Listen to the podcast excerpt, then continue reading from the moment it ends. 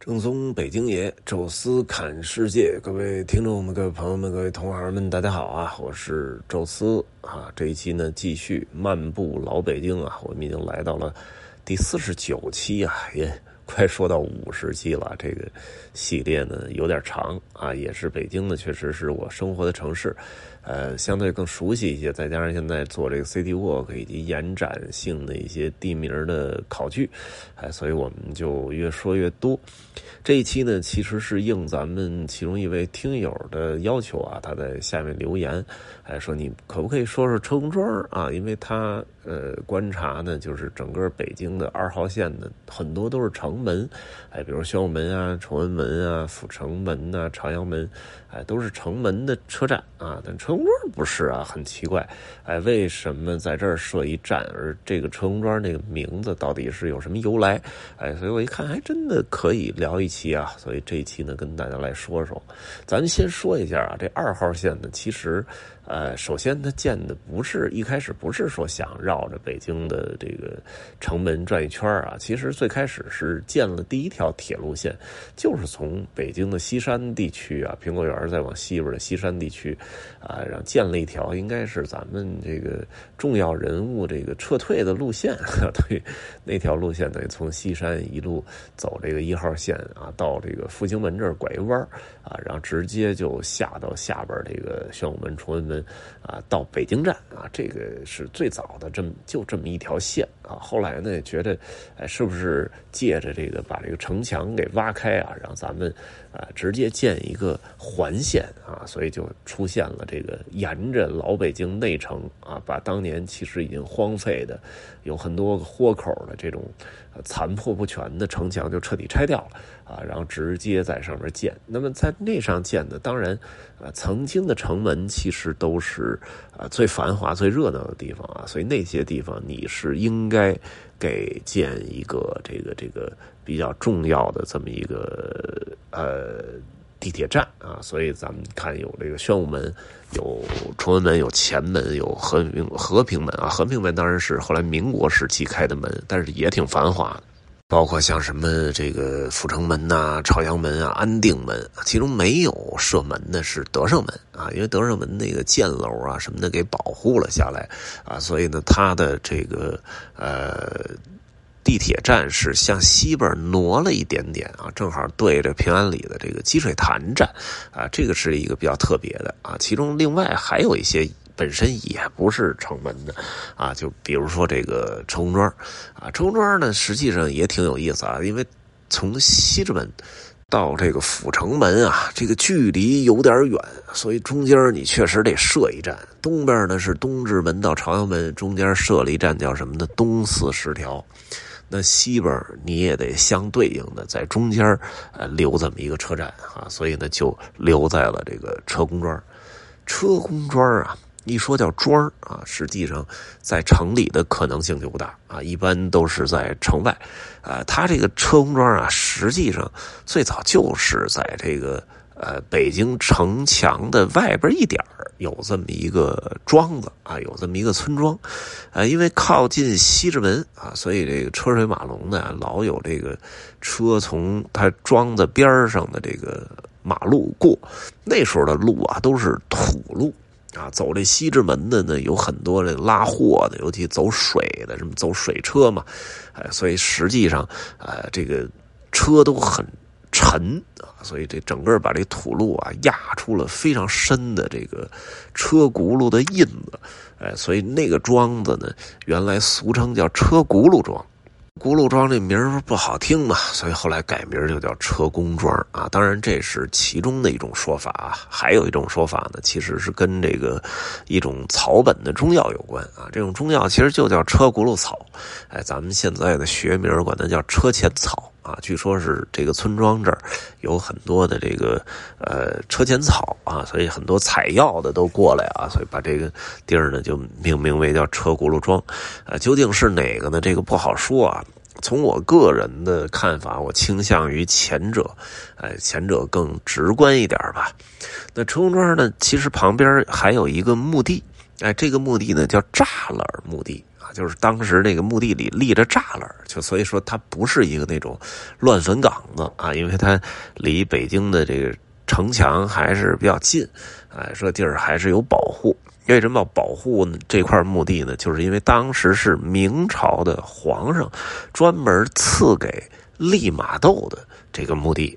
啊，因为利玛窦呢，那时候在明朝的晚期的时候，哎，来到了当时的中国传教啊什么的。后来下葬，哎，那时候哎是明朝还是清朝？好像利玛窦熬到清朝了吧？应该熬到顺治年间。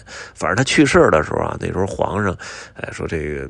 呃，利玛窦啊，搞这个什么星象啊，什么天文啊，哎，包括很多都获益匪浅啊，所以那时候特指给在北京的这个城庄这个边上啊，有这么一块地儿啊，这个建这个他的墓地啊，给保护一下，建了栅栏，所以呢就叫栅栏墓地。而且因为利玛窦呢是这个耶稣会。传教啊，传到中国比较成功的一位，而且吸引了明清两代皇室的注意啊，所以哎，后边的这个陆续的继承者就传教非常方便啊。比如说后来还有什么汤若望啊、南怀仁啊，以及这个雍正、乾隆时期的著名的宫廷画师郎世宁啊，就这些人，实际上哎也都追随着利玛窦，就在这个。啊，地方下葬啊，所以那块就不能叫利玛窦墓了，而叫西方传教士之墓。也不光我刚才提到这四位啊，其实还有很多很多的，啊，这前赴后继来了的都是欧洲过来的传教士，他们陆陆续续都葬在那儿啊。所以那块呢是北京比较著名的这个西洋传教士的墓地。呃，我没去过啊，但是据说是在北京的行政学院的这个院里。呃，所以平时我估计可能也能进去啊，因为毕竟它属于一个呃文物保护单位嘛。哎，你你你说你不进去不合适啊！但是现在这疫情期间，估计是铁定进不去的，所以也就没往那边走。呃，有机会还是去瞧一瞧啊！据说其中有一些这倒了的什么墓碑什么的，也没有再恢复，而是给挪到了五塔寺的那个北京石刻博物馆。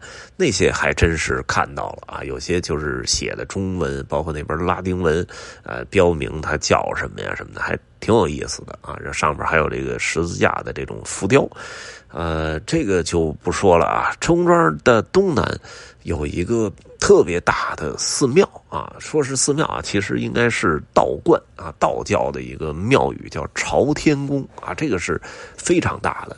呃，这个庙宇呢，其实当时修建是为了张天师啊。咱们知道这个道教啊，其实也分了不同的教派。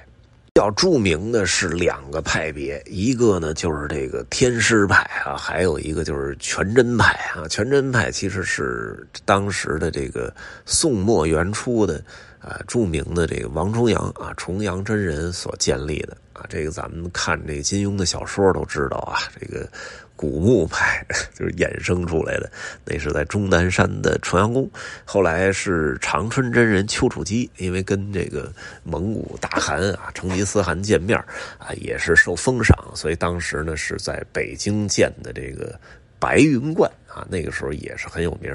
但是其实啊，当年元德都时期比白云观的规模要大得多的是这个朝天宫。因为朝天宫有点这个世袭那感觉啊，因为最早据说这道教的创始人就是张道陵，然后传到他孙子那辈呢叫张鲁啊，这就是三国时期那个汉中张鲁，然后再往后，这个天师派的这个天师一直姓张，一直是他们这个张家往后传，后来好像一直是在江西的龙虎山是他们祖庭啊，那时候历朝历代都供这个张天师，哎，到了元代也是。哎，那么在北京呢，有时候要觐见这皇上啊，所以当时在这个阜成门内啊，建了这么一座规模非常宏大的朝天宫。大概从哪儿呢？就是阜成门一进来的这个东北的这个位置，再往前不是白塔寺了吗？没到白塔寺啊，就阜成门刚一进来的时候，呃，你你你能看到北边就是这个朝天宫，然后一直到现在官园桥。你想想，这一站地铁啊，这个距离是朝天宫的这么一个南北的一个长度啊，宽度也是特别大。元朝，然后明朝的时期都是香火非常的旺盛，门口甚至有这种庙会，都是很多文人给写字儿啊，所以那时候留下一个俗语叫“朝天宫写大字儿”。那这朝天宫实际上在明朝的末年，也就是天启年间啊，这个就是那著名的小木匠朱由校啊，那个时期着了一场大火，哎，这场大火几乎把整个的朝天宫彻底给烧毁了。啊，这朝天宫据说当年的这个整个的格局是跟着南京的朝天宫学习啊，就是修建的，哎，所以当时是还挺漂亮的啊。但是一把火烧的是什么都没有了，所以现在您也是找不到了。呃，现在还留下了一些地名啊，是什么呀？比如说宫门口。哎，这个在阜成门的那个胡同里能看宫门口头条、二条什么的。这宫门口其实就是朝天宫正门的门口那块还有什么呢？像东廊下、西廊下这些地名，都是跟当时的这个朝天宫有关系。这朝天宫北边呢？叫什么呢？叫官园啊！这官园其实大家熟啊，呃，有那个什么官园批发市场啊什么的。我我那个年轻的时候啊，到那官园是到那官园外边啊，就是车公庄的西边啊。当时有那么一个叫什么加州牛仔什么烧烤城，哎，六十八块钱一位，哎，我吃的那叫一肚哎，啊，特别爱去啊，因为那个。就是当时正是能吃的时候，那六十多块钱是能吃回来，啊，那个也是印象特深，啊，另外呢，就是北城的孩子印象特深，就是官园那块儿儿童活动中心嘛，啊，里边有什么滑梯呀，乱七八糟的，就是还比较好玩。实际上，这个官园呢，就跟我们之前聊到那南菜园一样啊，也是皇家的菜园。南菜园比较大，这个分成了南菜园、北菜园，还有这个家书署在那儿。这官园实际上就是当年皇上的一块空地，呃，专门给皇上种种种菜啊。那位置不大，就是现在这个青少年活动中心这块哎，当年呢叫官菜园啊，这个给官家种菜的地儿，所以叫官菜园啊。那后来这个菜就这个字儿就不要了，所以就叫官园了。呃，到了明朝时期是菜地啊，但是到了清朝时期，呃，这块就慢慢的繁华起来了啊，人也开始慢慢多了，哎，住的住天多，这没必要非得在这儿种菜了，所以这块呢就给推平了，干嘛呢？建王府。哎，当时这个平安里那块哎，咱们知道有什么王府啊？然后到这个官园这儿啊，先后有好多个王府，其实在这块建，呃，比如果亲王府、承亲王府、瑞亲王府、端亲王府，好几个王府陆陆续续在这儿。那到了解放之后呢，咱们曾经把这儿改建成了一个体育场，叫官园体育场。后来到八十年代又给推平了啊，改建成了叫中国儿童少年活动中心。啊，这个也是北城孩子玩的一个地儿。当然啊，这个老北京人其实更熟悉的是这个官园旁边有条街啊，那里边叫官园花鸟鱼虫市场。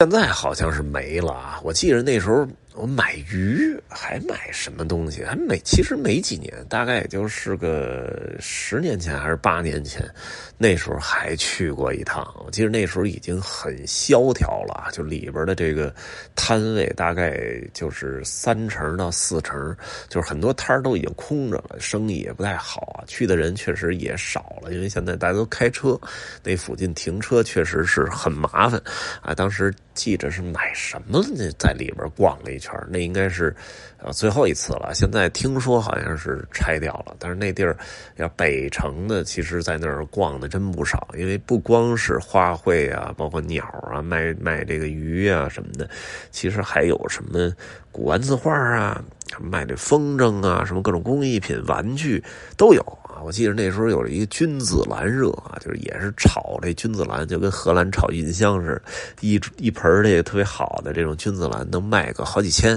啊，那也是疯狂的年代。据说那时候最好的君子兰全在这个官园的花鸟鱼虫市场啊，所以也是可能给不同年龄的人留下了比较深刻的记忆啊。这陈公庄这块啊，就跟大家聊到这儿啊，后边如果有什么我觉得。有意思的，或者您觉得希望能听到的地名啊、位置，也希望大家能够留言多多交流。呃，同时欢迎大家加入听众群讨论，微信搜索“宙斯”微信号这六个字汉语拼全拼，加入之后会邀请您进群。也欢迎大家呢关注我们在喜马拉雅的另外一个音频节目《宙斯看欧洲》啊。这一期呢就聊到这儿，咱们下期再见。